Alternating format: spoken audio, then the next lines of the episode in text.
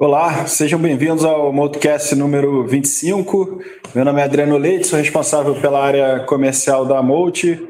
Hoje é dia 6 de outubro, são exatamente 5 horas e 28 minutos. Junto comigo, como de costume, o Cássio Bruno, os Paulo Aranha, que são os gestores. É, bom, vamos começar aí falando de, de, de, cenário, né? Começando pelo global, como a gente vem fazendo. Cássio, como é que a gente pode falar lá fora, né? Acho que é, foi um mês aí importante, né? Parece que, de certa forma, assim, caiu a ficha do algumas fichas do mercado, né? Dentre elas uh, o ritmo de crescimento da China, o aperto de, de liquidez, e isso obviamente é, tem um impacto importante no, no, no, preço dos ativos, né? Como é que você pode resumir aí o, o mês passado e, e, principalmente, dado o mês passado, dá para dizer aí que está ficando mais latente assim um, um, um, momento novo, um ciclo novo aí para o mercado? É, vamos lá, começar pelo principal debate, e a gente entra depois nas coisas periféricas que são muito importantes também. Mas o principal debate, Adriano, é, é a questão da inflação. Né? Então, a inflação está mais alta faz um tempo. O Fed tem o, a tese de, da temporalidade da inflação, então quanto ela é temporária. É, o mercado comprou isso por algum tempo e hoje a conclusão que está todo mundo chegando é que sim, a inflação é temporária, mas tem um pedaço dela que é mais alto. Se a inflação for mais alta, como é que é a ação do Fed em relação a isso. Então, a primeira coisa é temporalidade da inflação, quanto que é o ajuste, aonde ela para e qual que é o tamanho do, do ciclo monetário que o, que o Fed tem que fazer. E aí, dentro dessa linha, uh, teve reunião do FONC mês passado, anunciou-se o começo do tape, e além disso, uh, tem um negócio chamado dot plot, né, que é, que é onde que os membros participantes do, do Fed acham que começa a subida de juros. Então, uma série de, de de estimativas do, do, dos membros do, do, banco, do, do, Fed.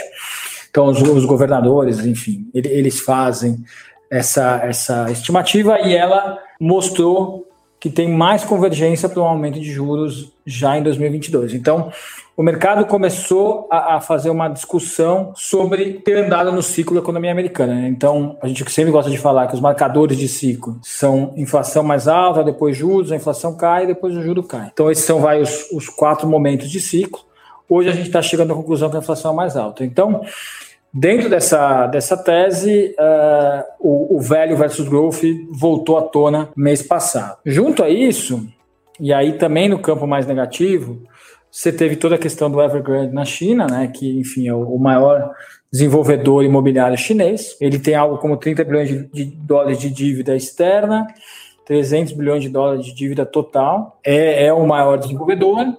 A discussão que se fez no meio do mês é se é, o Evergrande era um, um Lehman-like event, né, que é um evento tão grande como, como o Lehman, foi para os Estados Unidos, é, é para a China. O mercado parece convencido que não é um evento como o Lehman, que é a discussão que a gente faz bastante aqui, mas a gente gosta de lembrar que 20, 28%, a gente não sabe se é um evento como o Lima, mas 28% da economia chinesa é o setor de construção civil, e nós estamos pegando o principal player e colocando em, em maus lençóis. Né? Então, no mínimo, a gente vai ver menos crescimento econômico na China por conta disso. Então, esses dois fatores foram bastante relevantes no mês passado, e aí eles têm uma série de implicações. E acho que a terceira coisa que, que, que entra e adentra, os mercados passaram, estão passando por uma correção, né? a gente ainda está no meio dessa correção, mas é o, a correção que a gente espera que aconteça, que a gente vem falando há algum tempo, que é a, a, o juro real está negativo em algo como 2% nos Estados Unidos, uh, depende de, de, do que você coloca de juro real, né? então é, 2%, então, imaginando que o, juro, que o juro é zero e a inflação core é 2%, se a inflação tiver mais para 2,5%, uh, nós estamos falando de 2,5% de real negativo. Então, se a gente for corrigir para algo como zero, nós estamos falando de 250 bases, uh, ou 2,5%, 250 bases, isso corresponde a algo como 15 a 20% de mercados, depende, depende aí de quanto você acha que está precificado na, na, na, na, curva, né? Mas só para uma correção para zero de juro real, ter uma correção. E a gente acha que essa correção vai ser muito mais concentrada nos ativos de, de múltiplos altos e, e, e, cash flow lá na frente, né? As empresas que geram caixa no curto prazo, a gente acha que tem bastante chance de serem beneficiadas nesse cenário. E, e muitas dessas histórias, né? Estava tendo numa reunião que participei, não lembro se com você ou com a Aranha, perguntaram de alguns ativos lá de fora e você até comentou, não, isso aí não está sustentado pelo fundamento, está sustentado pela liquidez, né? E uma vez que você corda essa, essa corda e muda assim estruturalmente a forma de você alocar e ponderar o custo de capital, você pode ter correção, correções importantes, principalmente nesse grupo que a gente acha que é mais vulnerável, né? Ex exatamente esse ponto. Então... Não necessariamente a gente está mega bearish, a gente não vai ter uma puta correção no, acho que, no acho que a primeira coisa que a gente fala é ter uma correção por conta de custo de capital. Ela é uma correção muito diferente é, de uma correção que acontece, por exemplo, em 2008. Em 2008 você tinha excesso de alavancagem, é, o crédito parou de fluir e a economia desmontou. Uhum. Aqui as empresas estão desalavancadas, as empresas bem ou mal geram caixa, grande parte da, das, das, empresas da, do old economy são muito baratas, não é que elas são baratas, elas são muito baratas. Tem empresa, muita empresa negociando a 10, entre 10 e 15 vezes lucro. Uhum. Então, é, é, para um, um juro real zero, isso é muito barato. É, agora, você tem um pedaço grande da, da, da bolsa não é exclusividade do, da economia do Brasil, mas do Brasil lá fora, que negocia múltiplos de receita, 20, 30 vezes receita. Então, isso, é, isso em alguns momentos do ciclo é, é, é normal, mas como a gente acha que a gente andou no ciclo, a gente vê mais vulnerabilidade aí. Uhum. Não quer dizer que é uma linha reta, vai cair tudo de uma vez, mas é onde a gente tem mais medo de alocar o capital e é o que a gente tem feito nos fundos, alocado muito menos capital nisso. Só para compartilhar com quem está tá assistindo aí, ouvindo, a gente vai dividir aí é, um, um, gráfico que a gente mostra justamente essa questão dos ciclos. A gente vai botar o que a gente entende, aonde está o ponto do ciclo nos Estados Unidos e vamos mostrar no Brasil. E por falar de, de, Brasil, Aranha, assim, pelo que o Cássio comentou, a gente já vem salientando aí alguns meses, né? O, o relógio está andando, né? Ou seja, o ciclo está tá correndo. E aí, quando a gente vem para Brasil, a, impressão que dá é que já caiu a ficha de todo mundo de que o ciclo mudou, né? Você teve Sim. aí um, um, um, aperto de juros, já está mais do que precificado, ou uma boa parte disso, inflação, um, um crescimento mais para baixo, e aí com um tempero extra aí da, das eleições. E apesar de tudo isso, né, de aspectos aí que tem um impacto negativo, a gente está com uma visão até construtiva para um pedaço aí importante da, da Bolsa aqui no Brasil. Então, queria que você, falasse um pouquinho, pegar esse link, aí do, do ciclo que o Cássio explorou, né, o, o, o, como é que está o Brasil e por que, que a gente, olhando aí a, a médio e longo prazo, a gente está tá com uma visão aí, diria que das mais construtivas assim para o mercado de ações no, nos últimos meses aí. É, então, o que o, né, o que o Cássio explicou sobre essa questão de valor e, e crescimento, é, o Brasil ele majoritariamente se encaixa como um, um ativo de valor, né, especialmente pela grande é, participação em bancos, pelas empresas de commodities que estão gerando caixa e que tem poucos ativos né, que, que estão naquela categoria de crescimento que foram também os ativos mais queridos aí recentemente, né, como as empresas de tecnologia, as empresas de e-commerce. A gente claramente aqui, a gente está né, num, num, ponto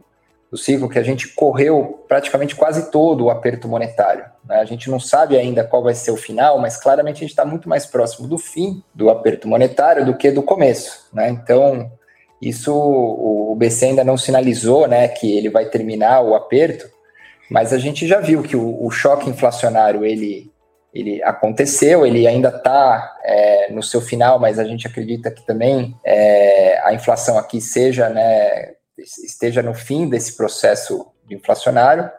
É, o fiscal aqui no Brasil ele melhorou justamente por causa da inflação, então ele está de certa forma controlado. O único problema que nós temos aqui é que todo esse é, cenário seria um cenário de uma ótima compra, não fosse a incerteza que o mercado coloca no processo eleitoral que vai durar 12 meses. Uhum. Né? Se, se não tivesse esse processo eleitoral, os ativos estão aqui extremamente baratos. Mas você está né, com esse processo que dificulta você ter uma visão mais de longo prazo e coloca uma certa nuvem aí nas perspectivas. Né? Então, as perspectivas de crescimento já estão super deprimidas, o câmbio está super depreciado, né? Então, se você está com as commodities aonde está, mesmo com uma realização delas, você tá com câmbio, com conta corrente super saudável, com a, o carrego, né, o diferencial de inflação, porque a inflação não é um fenômeno só do Brasil, é um fenômeno global. Uhum. É, o real ele parece que está, de certa forma, muito depreciado. Então você tem aqui uma gordura né, que a gente vê nesse desconto que, os, que as empresas estão sendo negociadas. Então, é, isso vale para as empresas de commodities com múltiplos extremamente baixos, porque está sinalizando topo de ciclo. Uhum. Os bancos com múltiplos extremamente baixos, sinalizando também que tem né, competitivo maior, mas o desconto ele está muito grande. E é aí que a gente está vendo o valor, né?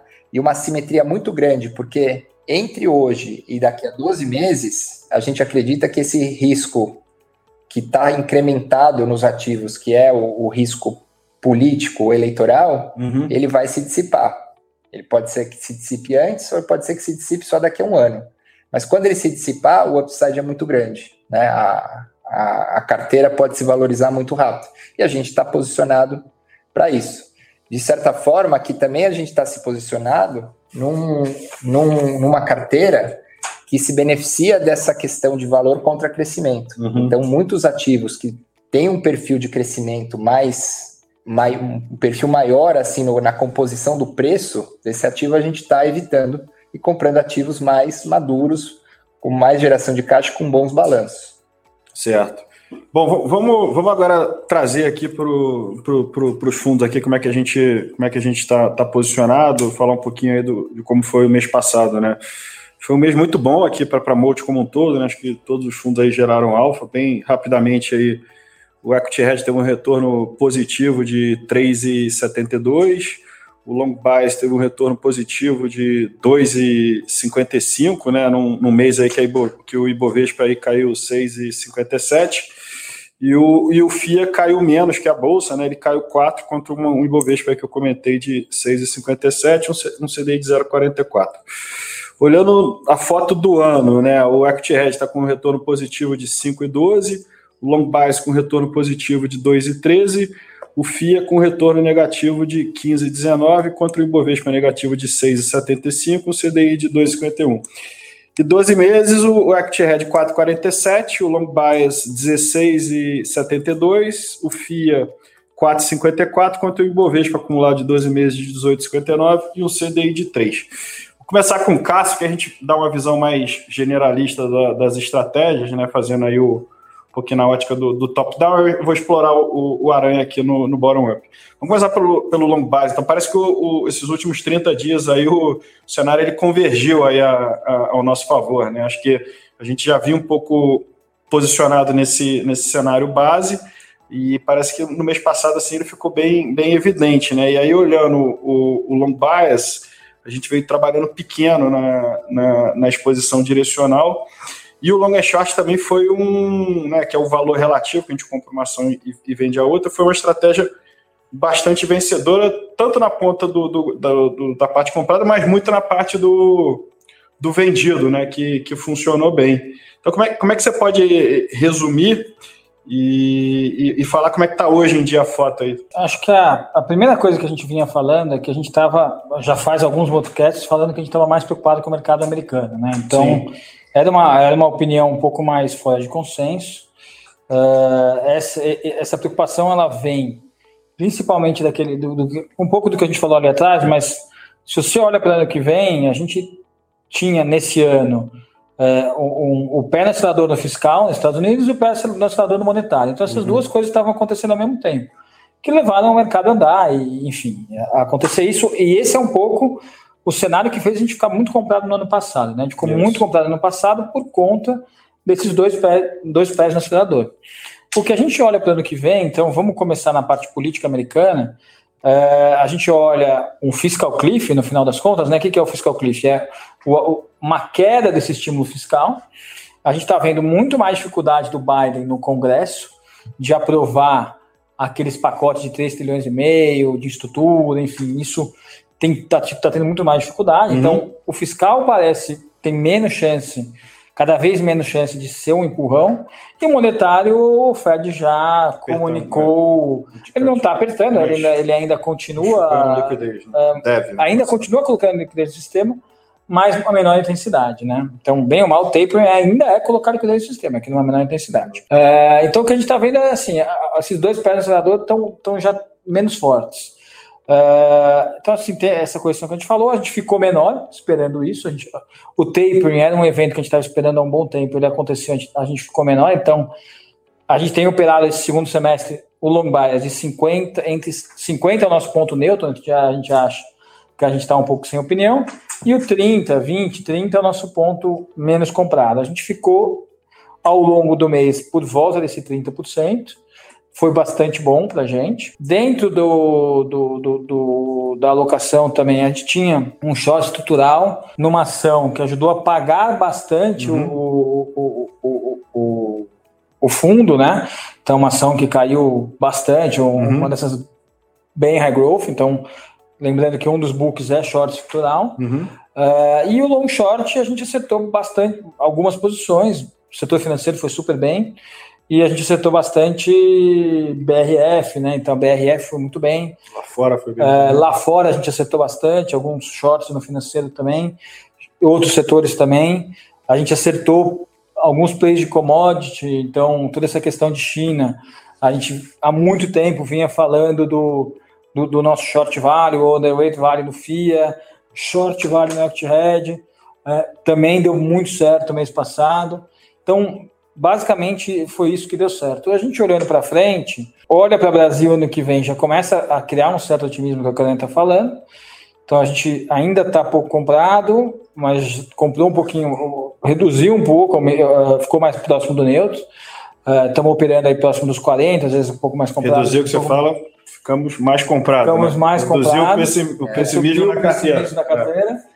E, e, e, e, lá fora a gente ainda está tá pessimista, mas bem ou mal caiu 10, né? A gente, a gente sabe que as coisas não caem em linha reta, então a gente uhum. também está operando isso, mas com esse cenário é, é, mais para entender que tem essa correção. Então, um pouco isso. E, e, e, o que a gente gosta sempre de falar, tanto o Acthead, o FIA, o, o, o Long Bias, é, não são uma composição de uma coisa só, é, é sempre uma composição de várias coisas. Tem mês que muita coisa dá certo junto, tem mês que muita coisa dá errado junto. Exatamente. Vamos, agora eu vou, vou chamar o Aranha aqui, a gente vai, vai explorar um pouco mais o micro, né? Fazendo a retrospectiva rápida da carteira, né? Então, começa o ano a gente com uma visão entendendo que não deveria ter exposição a minério e siderurgia, e fora também de, de várias das teses de crescimento que pagava muito lá na frente, né? Isso acabou a gente acabou ficando muito lag, né? Porque o, o, minério ele chegou a bater mais de 200 dólares, a gente não tinha minério, a gente tinha Petro, ainda é uma posição do fundo, e a Petro foi um sobre aí o, o a alta do petróleo. É, a Vale andou e essas teses de crescimento, acho que muito pelo cenário que o Cássio comentou de, de juro baixo, liquidez, não sei o que, acho que turbinou aí alguns retornos de forma exagerada aí na, na nossa opinião. E além disso, a gente teve é, o setor de varejo, né, o, o, o parte e-commerce, né, no caso Americanas, físico e e-commerce, e via varejo também, que, que, for, que foram muito mal, né, acho que o setor e, e Americanas no micro especificamente. E, e, nesses últimos 30 dias, 40 dias, acho que do final de, de agosto para cá, parece que assim, no, no cenário a coisa convergiu forte, né, então minério, porra, veio dos 200 para baixo de próximo de 100, muito questionamento na China, e a parte até defensiva na nossa carteira, que, que em tese né, seria o, o, o nosso zagueiro, apanhou porque os juros incrementou. E agora esse cenário todo ele veio, veio a nosso favor, né? E, e, e, e, aí, o que, que foi feito na carteira, assim, se for pegar esses últimos 30 dias, e quais são, assim, as principais teses micro, assim, considerando é. o horizonte para frente?